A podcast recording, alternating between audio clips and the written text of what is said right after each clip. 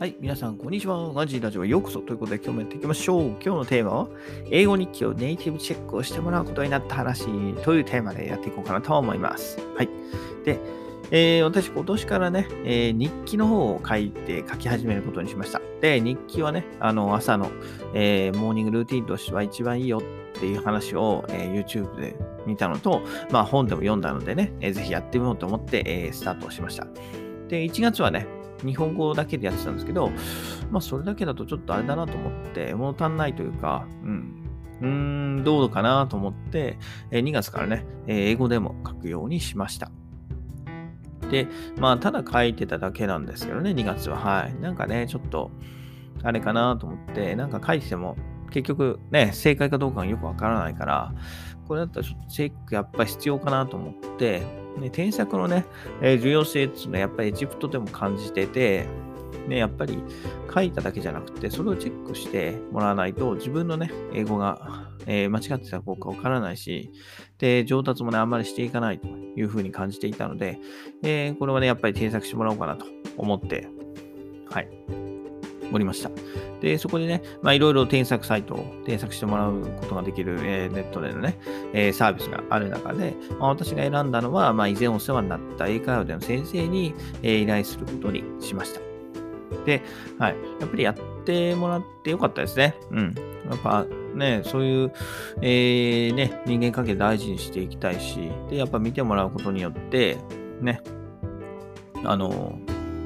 英語力も伸びるしっていうところもあるので、はい。やってもらって正解だなと非常に思ってます。で、まあその費用についてもね、えー、株式の配当金で出るぐらいの量で、一応お願いをしてるんで、まあね、貯金も切り崩さずっていうところで、まあそのままね、えー、継続してもいいかなというふうに思ってます。ある程度ね。うん。だから、はい。えー、今日ね、言いたいことは、まあ、まず2つあって、まあ、まずはね、1つはくよくよせずにやってみるってことですよね。私もちょっとね、その先生に連絡するっていうのは、ちょっと半年ぐらい空いたので、ちょっと不安ではありました。うん。連絡してね、無視されんじゃねえかなとか、なんか変な風に思われんじゃないかなっていう風に考えたんですけど、まあ、そんなのね、送ってみないとわからないんで、で、実際私の時は送ってみて、あ、向こうからいいよ、うん、全然いいよ、やってあげるよって言うんで、えー、快くね、OK いただいたんで、うん、副業せずにやってみるのがいいかなと思います。で、あとはね、えー、日記なんですけど、まあ自分のね、成長を実感できるっていうところで非常におすすめかなと思います。はい。ね、やっぱりこう日記に書いて、私この、この時はこういうふうに思った、こういうふうなことをやったっていうのが、まあ目で見てわかるんでね、えー、自分の成長が、あの、目で、あの、わかる。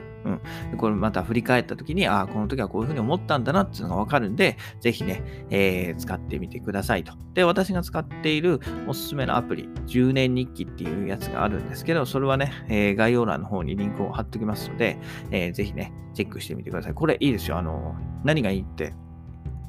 同年、同年じゃなくて、同日、同月同日の、まあだから違う年の同年同月、同月同日の日のその日記が出てくるわけですよね。だから来年、私は来年の1月から去年の1、今年の1月に何を書いたかっていうのが、あ、もう一目でわかるわけですよね。あ、去年の私はこういうふうなことを思ってたんだっていうのが、まあ、10年間遡って見ることができるアプリになります。まあ、アプリの上ではね、10年ってまなってますけど、基本的にね、えー、ずっと振り返ることができるそうなんで、ぜひね、このアプリを使ってやってみてはいかがでしょうか。ということで、今日はこの辺で終わりたいと思います。はい。ね、英語日記をネイティブチェックをしてもらうことになった話ということで、日記のね、大切さと、まあ、そのくよくよせず、いろいろ、えー、いろんな人に声かけてみる、チャレンジしてみるっていうことを、えー、今日は紹介させていただきました。それではまた明日。バイバーイ。Have a nice day!